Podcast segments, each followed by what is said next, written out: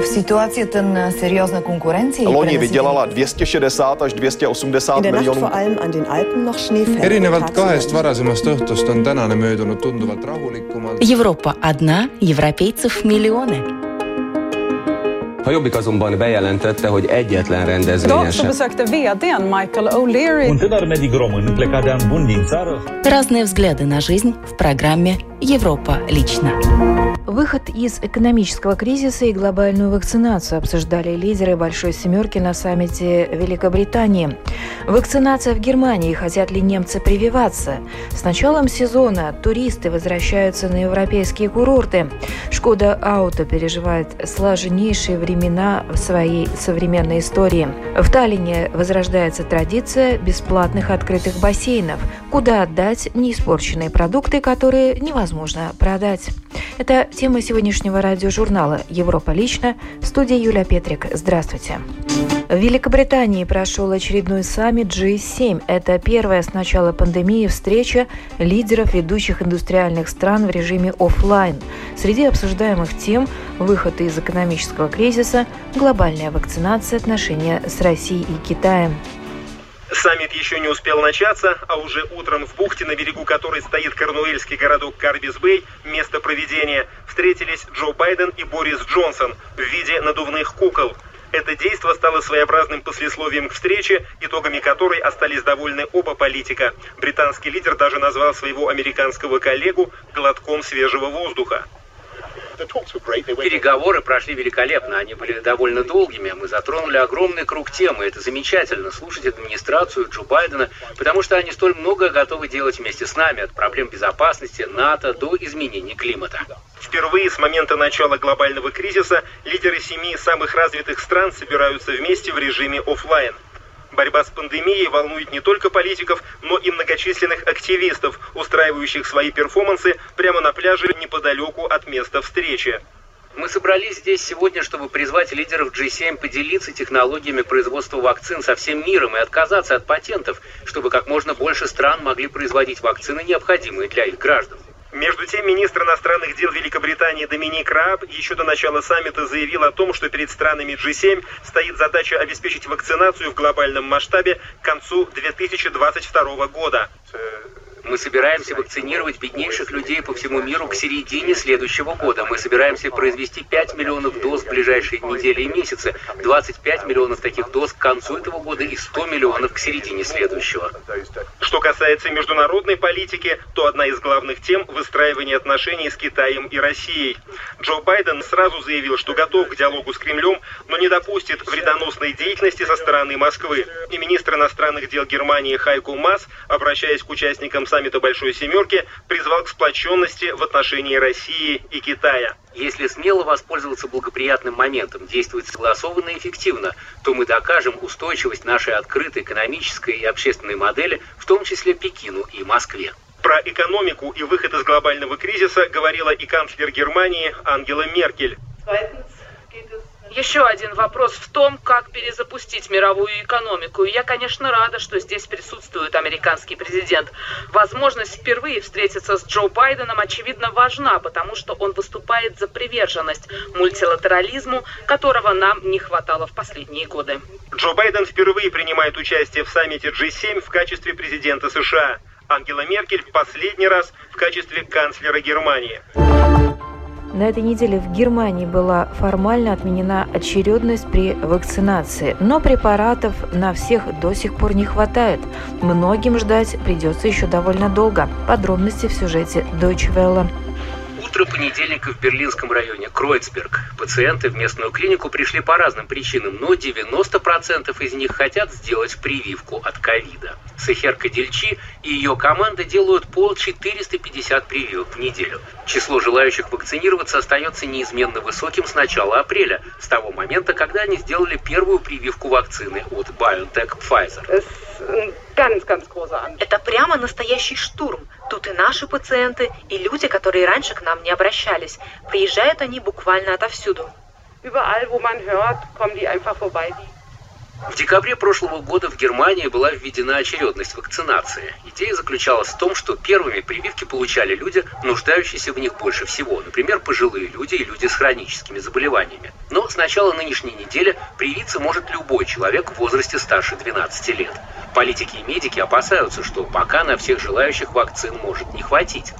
Но здесь, в Кройсберге, врачи говорят, что они и так прививают людей довольно гибко и считают, что, учитывая низкий уровень заболеваемости, систему приоритетности пора было отменять. Нужно пользоваться моментом и сделать прививки как можно большему количеству людей. Правильно, что очередность отменили, потому что иначе мы не сможем довести число вакцинированных до необходимого нам уровня к концу сентября. После пробуксовки в начале вакцинация в Германии наконец развернулась на полную мощность. Почти половине жителей страны уже сделали первую прививку, а каждый пятый вакцинирован полностью. Почти все опрошенные нами люди на улицах Берлина или уже привились, или готовы пройти вакцинацию в ближайшее время. Я обязательно сделаю прививку, мне нужна свобода. Я хотела бы сделать прививку, но пока не могу записаться на прием. Мне здесь пришлось ждать прививку. Я из Чили, а в Чили, кстати, вакцинацию провели очень быстро. Эксперты предостерегают, несмотря на резкое снижение числа заражений, терять бдительность пока рано. Но впереди сезон отпусков, некоторые ограничения уже отменены, и многие хотят просто насладиться наступившим летом. С началом сезона туристы возвращаются на европейские курорты, в том числе в Италию. Для страны коронавирус стал сильнейшим ударом. Итальянцы, которые даже косвенно зависят от туризма, сильно пострадали от пандемии и надеются, что скоро она закончится. Самые вкусные лимоны растут на крутых склонах Амальфи. Мягкий вкус у них благодаря солнцу и соленому морскому воздуху.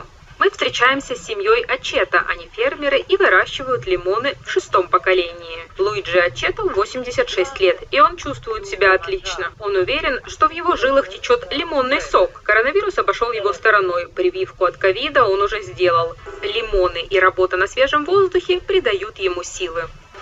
Посмотрите, сколько в нем сока. Мы также используем сок для дезинфекции и мытья рук. è buonissimo, ma poi usiamo per, quindi per disinfettare, per lavare le.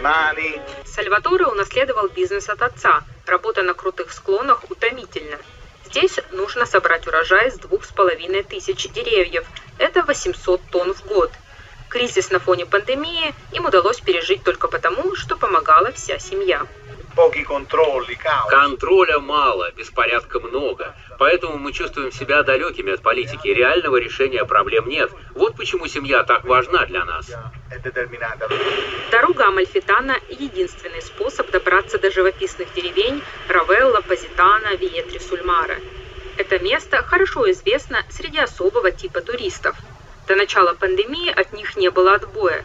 Это место очень любят богатые американцы, которые зачастую арендовали роскошные виллы. Рамона Авитабилле показывает мне одну из роскошных вилл, которая сейчас пустует. Помимо этого объекта, Маклер сдает еще 20 в том числе и квартиры, которые принадлежат частным владельцам. Это наш салон, мы его специально отремонтировали.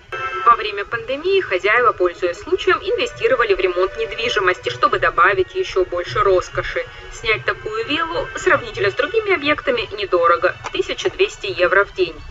Цены должны покрыть убытки прошлых лет. Местные жители зависят от богатых клиентов. Здесь часто бывает непросто найти работу, поэтому многие уезжают. Мне повезло работать в той области, где я хотела, которая мне нравится. Я общаюсь со многими людьми, поэтому я довольна. По сравнению с другими молодыми людьми, которые вынуждены уехать. Особенно это касается фешенебельного Позитана. Городок включен в список всемирного наследия ЮНЕСКо, как и все побережье.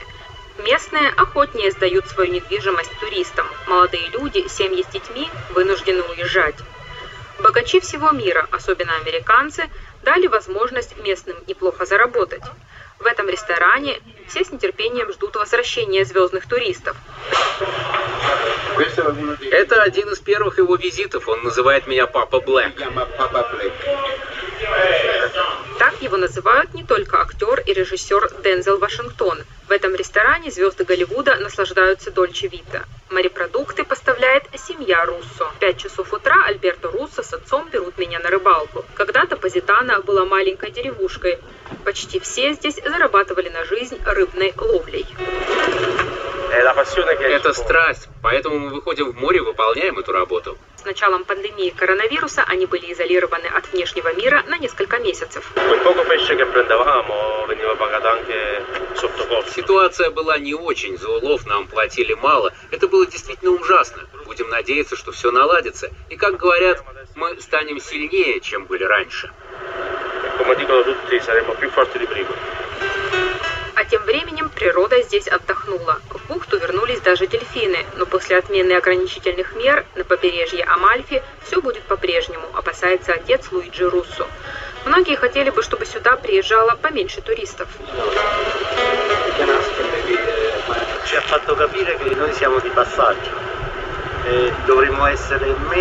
Пандемия напомнила нам, что мы все здесь временно. Мы должны быть менее эгоистичными, но, к сожалению, ковид не помог. Люди ничего не поняли. Мне кажется, все быстро забыли, что этого нельзя делать, и что с природой нужно обращаться бережно. В этот раз в Теренском море улов не очень, но и этого хватит, чтобы наслаждаться жизнью. Амальфитанское побережье в Италии остается местом, о котором мечтают многие.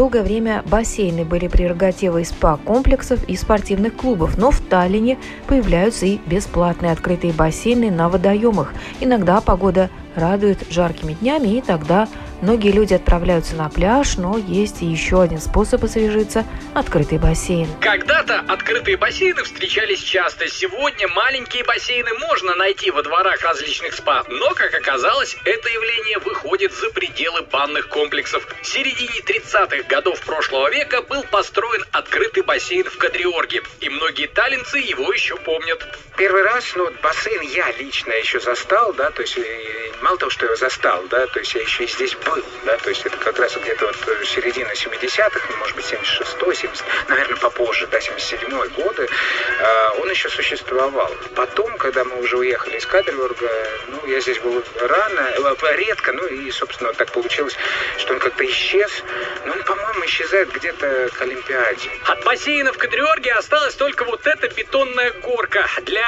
обычного катания в песок она не очень удобна, поэтому она закрыта, и теперь можно сказать, что это памятник памятник.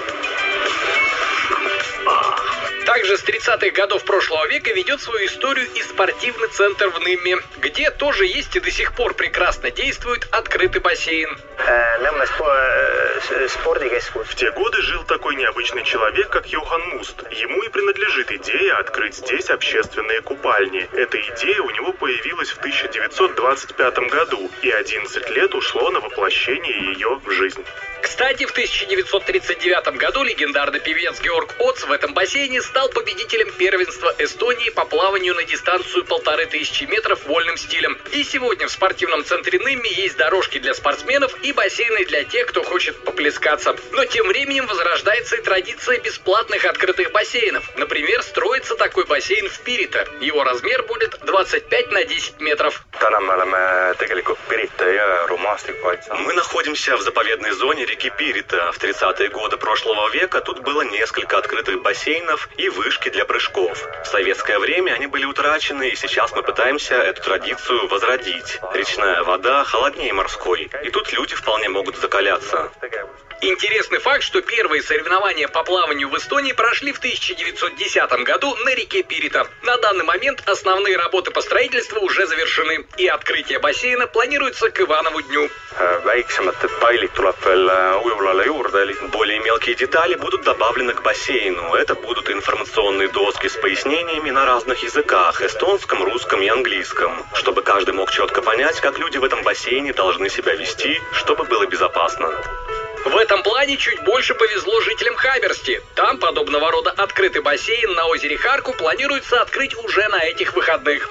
Ну, во-первых, он предназначен для того, чтобы здесь можно было поплавать. Здесь находятся три дорожки, можно заняться спортом. А также те люди, которые не любят заходить долго в воду, можно прийти прямо сюда, на этот бассейн, и с него прямо окунуться в озеро. Посещение открытых бассейнов в Пирита и Харку будет совершенно бесплатным. Младо-Болеславский автопроизводитель «Шкода Ауто» отменяет очередную смену из-за нехватки запчастей.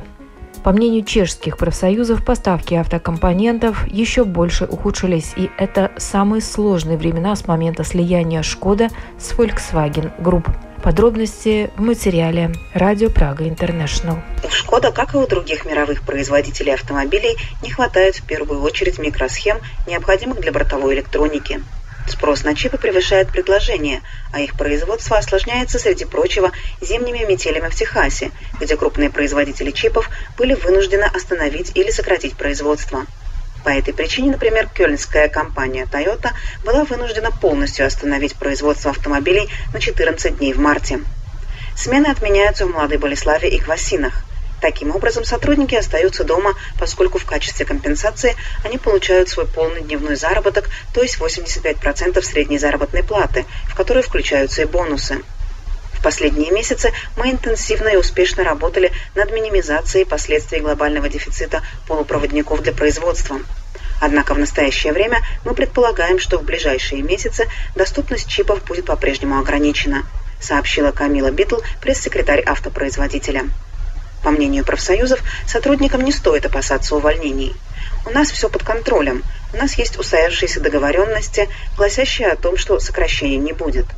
Тот факт, что мы корректируем штат за счет естественных колебаний и уменьшения найма сотрудников, существовал здесь всегда, сообщил еженедельнику лидер профсоюзов Ярослав Повшик. Однако текущая ситуация может повлиять на общую заработную плату сотрудников – Например, работникам не хватает дохода от сверхурочных смен, которые хорошо оплачиваются. Напротив, компания ввела добровольную сверхурочную работу, в рамках которой сотрудники завершают сборку автомобилей для клиентов. И там вы действительно можете заработать очень хорошие деньги в дополнение к своему доходу, добавил Повшик. К сожалению, не знаем, какова будет ситуация на следующей неделе. Это просто самый сложный момент в истории совместного предприятия «Шкода Ауто» и Volkswagen – и это в то время, когда мы отмечаем 30-летие слияния. В прошлом году «Шкода Ауто» поставила более миллиона автомобилей по всему миру. Она управляет тремя производственными предприятиями в Чешской Республике, производит продукцию в Китае, России, Словакии и Индии, в основном в рамках группового партнерства, а также в Украине и Казахстане в сотрудничестве с местными партнерами. Компания работает более чем на 100 рынках.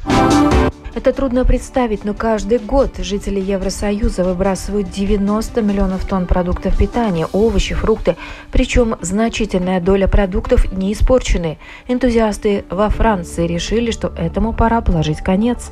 На рынке в Марселе неиспорченные продукты, которые приходится изымать из продажи, теперь не утилизируют, а отдают нуждающимся. Благотворительная организация отмечает, что на фоне пандемии людей, которым требуется помощь, стало даже больше. Доставка еды в бедный квартал на севере Марселя. С самого утра женщины ждут перед зданием благотворительной организации. Сегодня в меню новинка. Этот суп сделан из овощей, которые хотели выбросить. В нем много витаминов. Он очень полезен.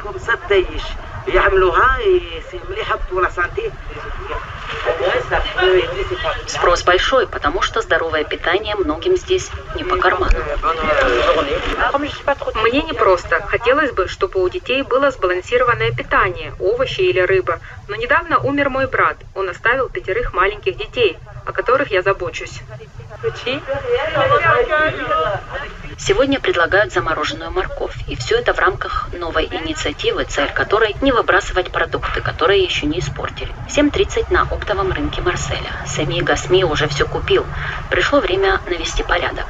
Сами раньше выбрасывал до 100 тонн фруктов и овощей в год, потому что не мог их продать. Пока помидоры, кабачки, сельдерей или апельсины вырастут и созреют, проходят месяцы.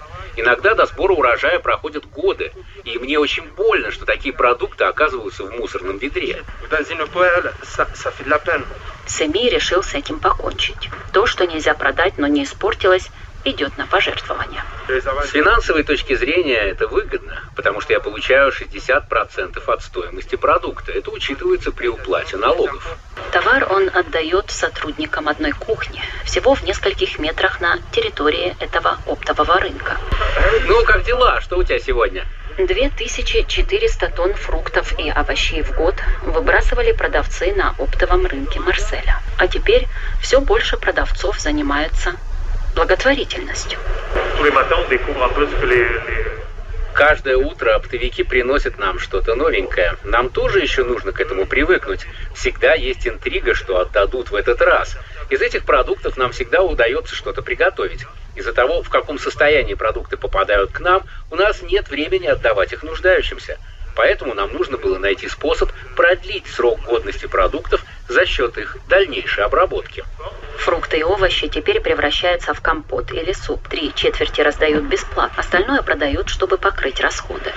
Продукты распределяются между благотворительными организациями через специальную продовольственную биржу. Выигрыши остаются все. К нам приезжают люди из Восточной Европы, многие без документов. 200 человек мы обеспечиваем едой бесплатно. Из-за пандемии коронавируса число тех, кто приходит сюда, увеличилось. Благодаря таким инициативам здесь удается помочь всем желающим.